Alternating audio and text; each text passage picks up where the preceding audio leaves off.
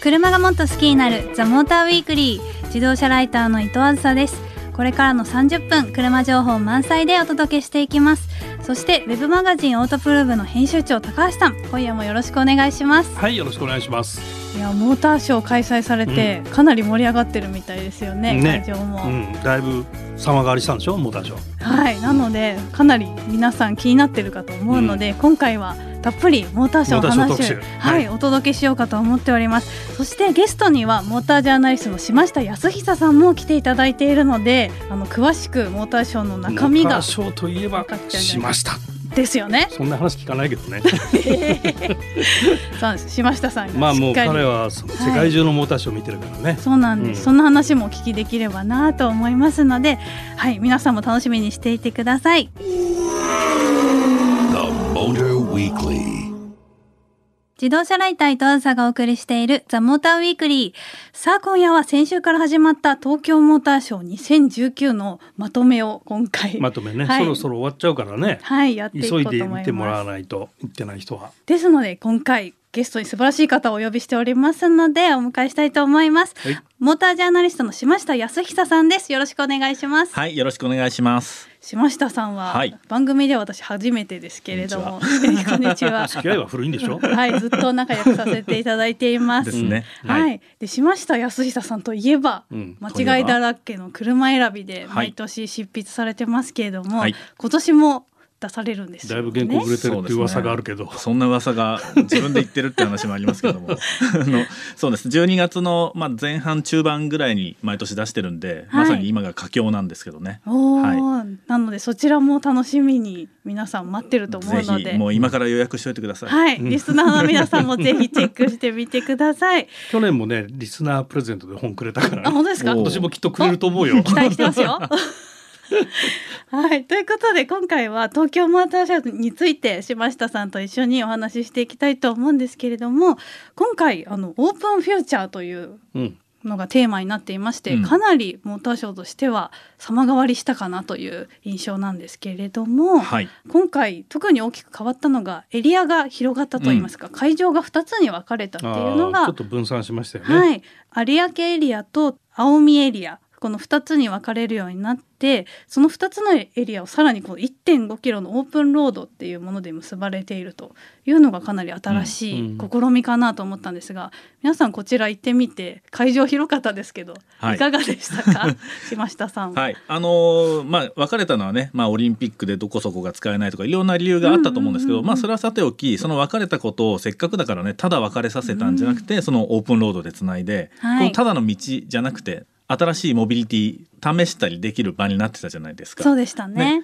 今までのモーターショーってまあ見るだけに近かったけど、い今回はそうやって体験型にかなり振ってる感じあってそのまあうん象徴になってたから、うんうんそう最初はねどうなんのかなこれ大丈夫と思ったけど、はい、意外といけるなと、うんううんうんん、なんか全体のイメージねそうんこ,、うんうんまあ、そこだけじゃなくて、はいなんかそんな気はしてますねまず見てね。そうでしたね私もその間のうん1.5キロのところ、オープンロード電動の、うんはい、キックボードで、はい、うんはい、走りまして、うんねあ結構快適に、んそうそうああいうの試せたらねあはい未来例えば未来の街中の移動って例えばこういうことなのかなとかって、うん単にメッセージ受け取るだけじゃなくて自分で試せたらねはい意結外構と面白いかもよって思えるうじゃない。んうんちょっとワクワクしました、うんやっぱり、うんうんはいまあ、今のようにいろんな体験ができるところもあったんですけれどもあのさらに今回ちょっと盛り上がってるのが子ども向け職業体験型施設のキッザニア、うんこちらがもう各自動車メーカーがかなり力を入れて子どもの体験ができる場所を作ろうということうんでやってたのが結構印象的だったかなと思いました。見ました見ました全部回りました本当に素晴らしくもうて、ねものすごい混んじゃってて、うんあ本当で瞬す殺で瞬殺で本当にもうもう大人がやりたいぐらいあであすまよあね。ねリアルだからね、そうなんです例よえば松田のクレイを削らせてくれるやつとか、はいありましおた俺にやらせてくれって思うんだけどあとスバルとかはあの今タイヤ年なん交換とかやってたよね、そう、んしかもニュルのクラス優勝者そのものを持ってきて、それのタイヤ交換って、うん私がやりたいわみたいな感じ本当そう大人もやりたいんだからきっとうんね、はい連れて行かれた子供たちも急に楽しくなっちゃったりするんじゃないかなと、はい本当に盛り上がってるみたいなんでこれはいいうんうん試みだったなと 思いますね。えな全んか体的に体験型モーターショーになったんですかね、そんな感じしますよね、うんやっぱりこう昔は、うんじゃあ例えば1960年代70年代は車見てるだけで、そうだよね。ねはい未来が見えて楽しくてうんウキウキしたと思うんですけど、今はちょっと残念ながらというか、うんそういう時代じゃないでも、うん今回のモーターショーは先にこう見越してというか、うんそれで変わったと何の理由があって変わったのかというとそういうことだと思うんですよね。うんはいうんでも本当に子どもたちもああいうので体験して車好きが増えると、うん今後のこう車の未来も明るいかなっていう気がしたので、こういう試みはどんどんまた増えていったらいいなと感じました。はいということで後半では各メーカーの展示について詳しくお届けしたいと思います。 Motor Weekly. 自動車ライター伊藤浅がお送りしているザ・モーターウィークリー。さあ、今夜は先週から始まった東京モーターショー2019のまとめということでお届けしています。後半では各メーカーの展示について詳しくお話ししていこうと思いますが、後半も島下さんよろしくお願いします。は、はいい、よろしくお願いします。結構今回ワールドプレミアになった展示がいろいろあったなと思うんですけれども、まず、うんまあ、島下さんも以前オーナーだった、はいおトヨタ未来、はいコンセプト出てましたけれども、はいいかがでしたか、そうですねやっぱり燃料電池車ってこうまだまだメジャーじゃないですようねん当然ねそうでですよね買ってもらうにはどうしたらいいんだろうって作り手の人も考えたで,、うんうんうんうん。でやっぱり基本に立ち返ると車はやっぱり未来を感じるかっこいい、うんかっこいい車。ね、なんかそういうことじゃないとなというところにまあ行ったで走りがよくってね、うんだから燃料電池だなんだっていうことはどうでもよくとにかくこの車乗ってみたい欲しいっうんうんうんて思えるような車になってきたんだなというのを感じますよね。おお、うん今回じゃあ新たに未来コンセプトが出て、うんそのようなこうかっこいい車みんなそがう欲そうそうしいなって思えるような車にうんなっていたという。だいぶ大きくなったしねスタイルがいいよサイズね。そうですね。スタイリングね、なんうか説明がいらないじゃないですか。うんうんうん中身が何でもいいけど、うんなんか乗ってみたい乗っみたていみなたいねみ。たいな。そうんかっうんまあ単純にかっこいいの一そ言うそうそううんちょっとね、はいかっこいいで終わらしいかどうかっていうのは問題だけ ど、う。でも多分見たらみんなそそうう思うよね多分ね。うんねうん内装の感じとかも、うんへーこれはなんかいなんだ本当未来未来感があるなすごくあなっるてし思ねうし。ううんんじゃあかなり先進的でこう皆さん興味を惹かれるようなものに改めてなっているということなんですね。はい。初代未来ってどれぐらい乗ってたの？ 4年間乗りました。おーおーそうなんだ。はい。ででも長いですよね4年も乗ってたのすごい な。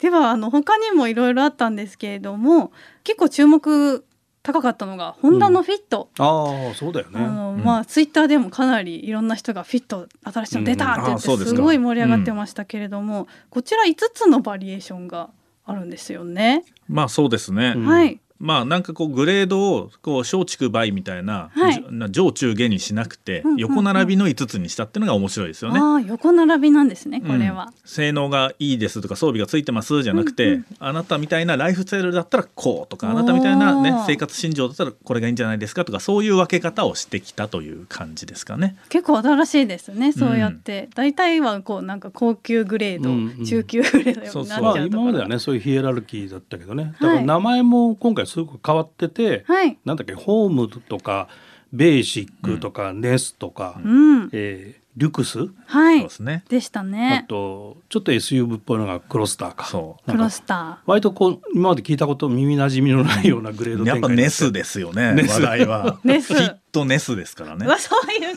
えそういうことなんです そうか。いうことそういでうすからことでしょ。どういうことスポ？ーティブライフ、スそうそうポそうーティーライフの人にえー、スポーティーライフ。ダジャレできたぞと いう。そうなんですか、はいなんかすごい深い意味があるのだと思ってましたね。ネススっていう言葉に。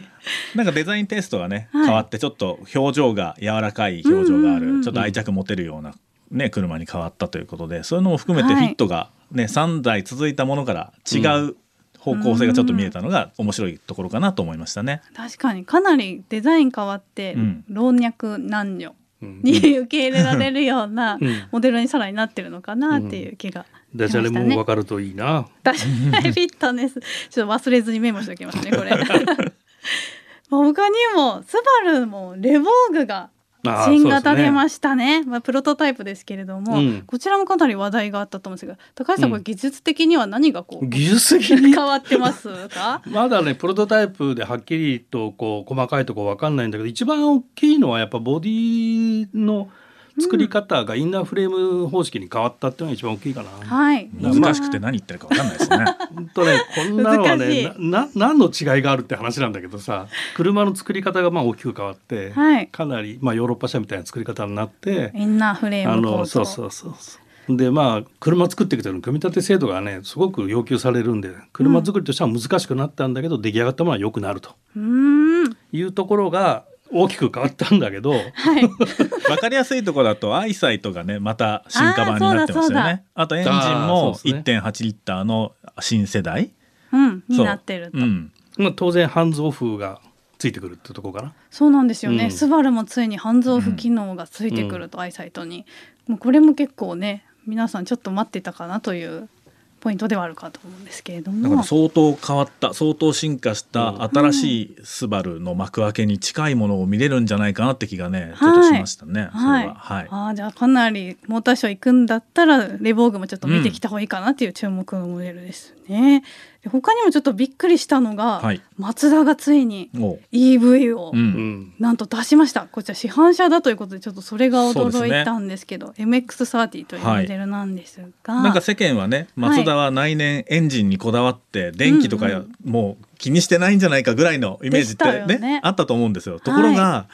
まあ、どこよりもではないですけどかなり早くね、うん例えばトヨタとかよりも早く市販 EV を出してきた、はいでこれはなんかなかなか痛快だなと思うんですよね。本当ですね、うんやっぱり本当に島下さんがおっしゃる通りマツダといえばもうエンジンをとにかくこうこだわって作るメーカーっていうイメージが強かったのが、うんあ電気出すんだっていう驚きだから実は彼らがこだわってたのは、はいエンジンじゃなくてお意のままに動く車であるってことなんですよね。おって考えると、うんはい、例えば G ベクタリングコントロールがとか、うんうんまあ、人馬一体とかね、まあ、い言ろっいてましたねろ言葉が出てくると思うんですけどあれはいを実現するには実は電気モーターって反応がいいから力もあるからなるほど実はマツダの理想をうんうん EV の方が叶えやすいんじゃないかって僕ずっと思ってたんで、へーおやっと出たかなんだ分かってたんじゃんぐらいなうん偉そうなことを思いました。あー島下さん的にはじゃあ EV はかなりマツダのその性格に合ったものうにんなってると思ってたんですね、はいおおじゃあそれが出てきたということでなぜか RX8 をね思い出す あの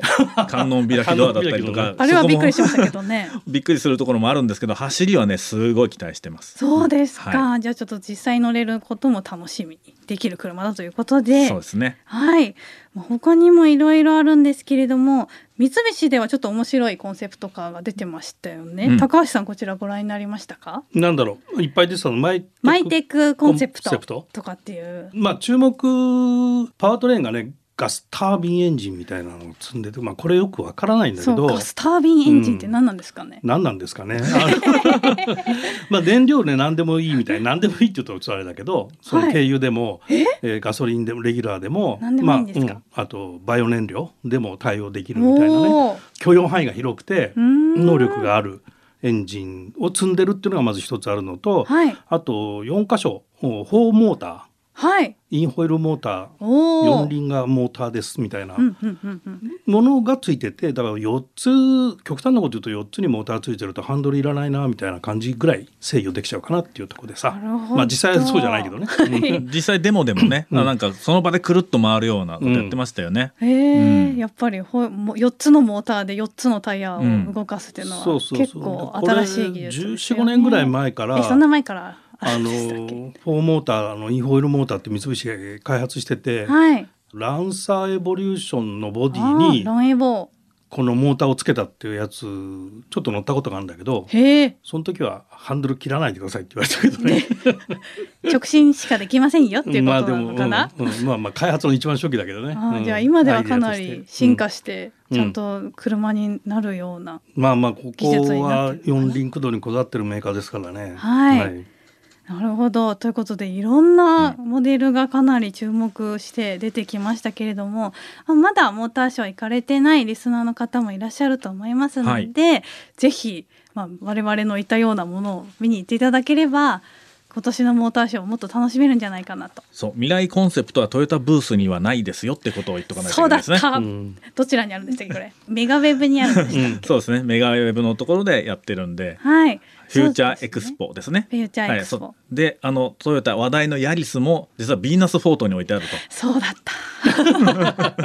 そうなんですよね。ちょっと目当ての車がまずどこにあるか、最初調べていった方が効率的に回れるかもしれない。そう効率よく回こるれことはだ考えたからはい青海エリア、はい青海エリア青の海東京テレポートかなあそこ駅最寄りはそうです。東京テレポート駅です。青海エリア。あそこからそのあの青海エリアの塔を見てベンガウェブ見てビーナスポート見て、うん。でオープンロードで、えっとビッグサイトへ向かうっていうのが、なるほど。効率いいんじゃないかなってちょっと思ってますけど。そうですね。ついついビッグサイト側から行きたくなっちゃいますけど、 まずは東京テレポートで青海エリアを見てから、うんはい、ビいッやグサイト。別に逆でもいいんだけど 確かにどっちでもいいのか。でもまあその目当ての車は先に調べて。うんはい、行くと効率よく見れるんじゃないかなと思います。